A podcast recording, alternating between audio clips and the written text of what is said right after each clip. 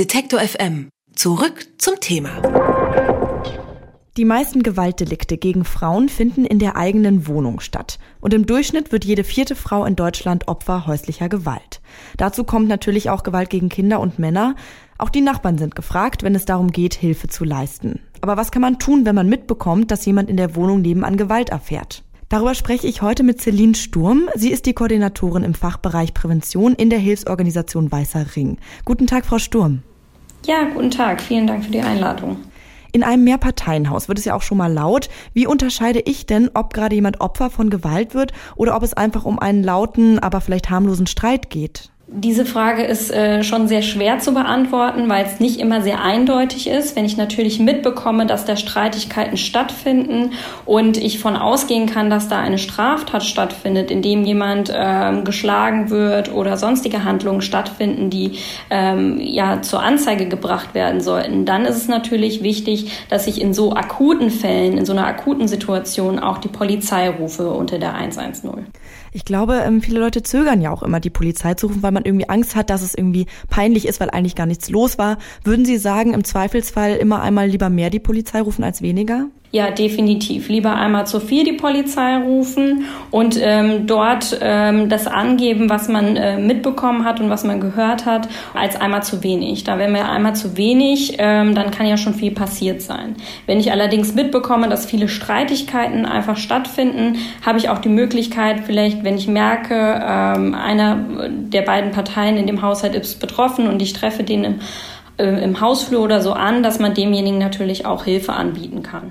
Wie denn konkret? Was soll man da sagen? Also man kann sich zum einen natürlich in so einer Situation dann auch als Gesprächspartner oder Vertrauensperson ähm, zur Verfügung stellen und sich für ein Gespräch anbieten. Wichtig ist in so Situationen natürlich, dass man die Bedürfnisse der Betroffenen respektiert. Das heißt, dass man demjenigen nicht sagt, was er zu tun hat, sondern einfach nur die Möglichkeit bietet, dass derjenige mit einem sprechen kann, dass man vielleicht auch ähm, Hilfsmöglichkeiten aufzeigen kann, wie äh, Polizei, Frauennotruf, Weißer Ring, ähm, oder ein Frauenhaus, dass derjenige auch weiß, was für Möglichkeiten gibt, aber dass man ihm nicht vorschreibt, was zu tun ist, sondern da ganz wichtig auf die Bedürfnisse der Opfer achtet und ähm, dort natürlich dann auch sozusagen ähm, Ansprechpartner ist, ähm, dass derjenige weiß, wenn was ist, dass ich mich auch an, an, an den Nachbarn vielleicht wenden kann. Da ist natürlich insgesamt auch wichtig, ähm, eine gute nachbarschaftliche Beziehung zu pflegen, indem man ja, sich begrüßt, ähm, nachfragt, äh, wenn, äh, ob, ob äh, es Probleme gibt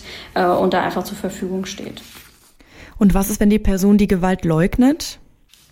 Dann muss man das ähm, auch respektieren. Man muss sich überlegen, ähm, Personen, die betroffen sind von häuslicher Gewalt, erleben das ja teilweise über mehrere Jahre. Da ist ein großes Schamgefühl, ähm, fühlen sich teilweise auch hin, hilflos, sind isoliert. Und da ist es wichtig, dass man das dann auch respektiert. Im Schnitt ähm, braucht eine betroffene Person von häuslicher Gewalt ähm, sieben Anläufe, um sich ähm, von, der, von dem Täter dann auch zu trennen. Das liegt daran, dass einfach ein großes Schamgefühl dahinter steckt, eine teilweise auch Abhängigkeit. Ähm, die Personen sind teilweise isoliert. Insofern braucht es sehr lange, bis eine Person Vertrauen fasst und ähm, sich dann auch jemanden anvertraut.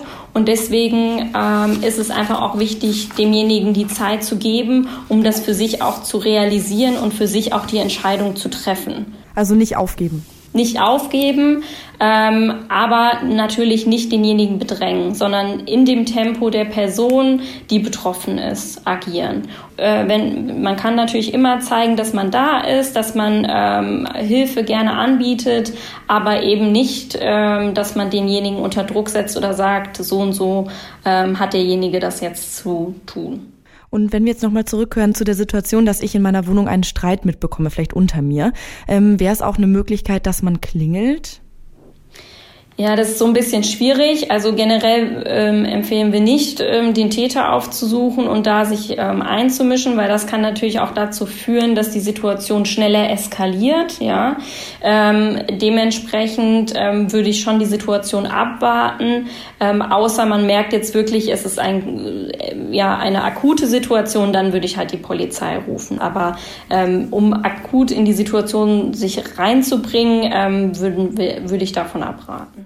Okay, also ähm, sich auch einfach selbst nicht in Gefahr bringen dann in dem Moment. Genau. Es ist insgesamt wie bei Zivilcourage auch, sich selbst nicht in Gefahr bringen, aber das Opfer unterstützen, dafür da sein und ähm, dementsprechend auch Hilfe leisten und Hilfe anbieten. In den meisten Fällen bleibt häusliche Gewalt ja aber nicht beim Einzelfall, sondern wird zu einer Gewaltspirale, das haben Sie ja auch schon gesagt. Was kann ich denn tun, um den Opfern über so ein einmaliges Ereignis hinaus zu helfen? Genau, also wenn man das mehrfach mitbekommt, dass ähm, Streitigkeiten sind, kann man natürlich auch mehrfach die Hilfe anbieten, aber es ist ganz klar, wenn die Person das dann ablehnt oder sich dann auch irgendwie von einem bedrängt fühlt oder unwohl fühlt und einem zukünftig aus dem Weg geht, dass man das dann natürlich auch respektiert. Und was kann ich machen, wenn äh, Kinder da involviert sind? Kann ich auch Kinder im Treppenhaus ansprechen und denen meine Hilfe anbieten? Kinder ansprechen ist natürlich schwierig, da, ähm, da es ja auch häufig der Fall ist, dass, ähm, sag ich mal, in einer Partnerschaft ein Partner ja davon mit betroffen ist, eben nicht nur Kinder. Aber ganz klar, wenn Kinder betroffen sind, ähm, ist es natürlich auch wichtig, dass man dann ähm, das Jugendamt einschaltet oder die Polizei mit einschaltet, dass da einfach auch ein Auge drauf ist auf das Verhalten und dementsprechend auch Hilfe angeboten wird. Wenn es zu häuslicher Gewalt kommt, kriegen es die Nachbarn oft als Erste mit. Celine Sturm von der Hilfsorganisation Weißer Ring hat mir erzählt, was man gegen Gewalt im unmittelbaren Umfeld tun kann. Vielen Dank für das Gespräch. Ja, ich danke auch. Wer unser Angebot voranbringen möchte, hilft uns schon mit dem guten alten Weitersagen. Egal ob im Freundeskreis oder im sozialen Netzwerk Ihrer Wahl. Empfehlen Sie uns gern weiter.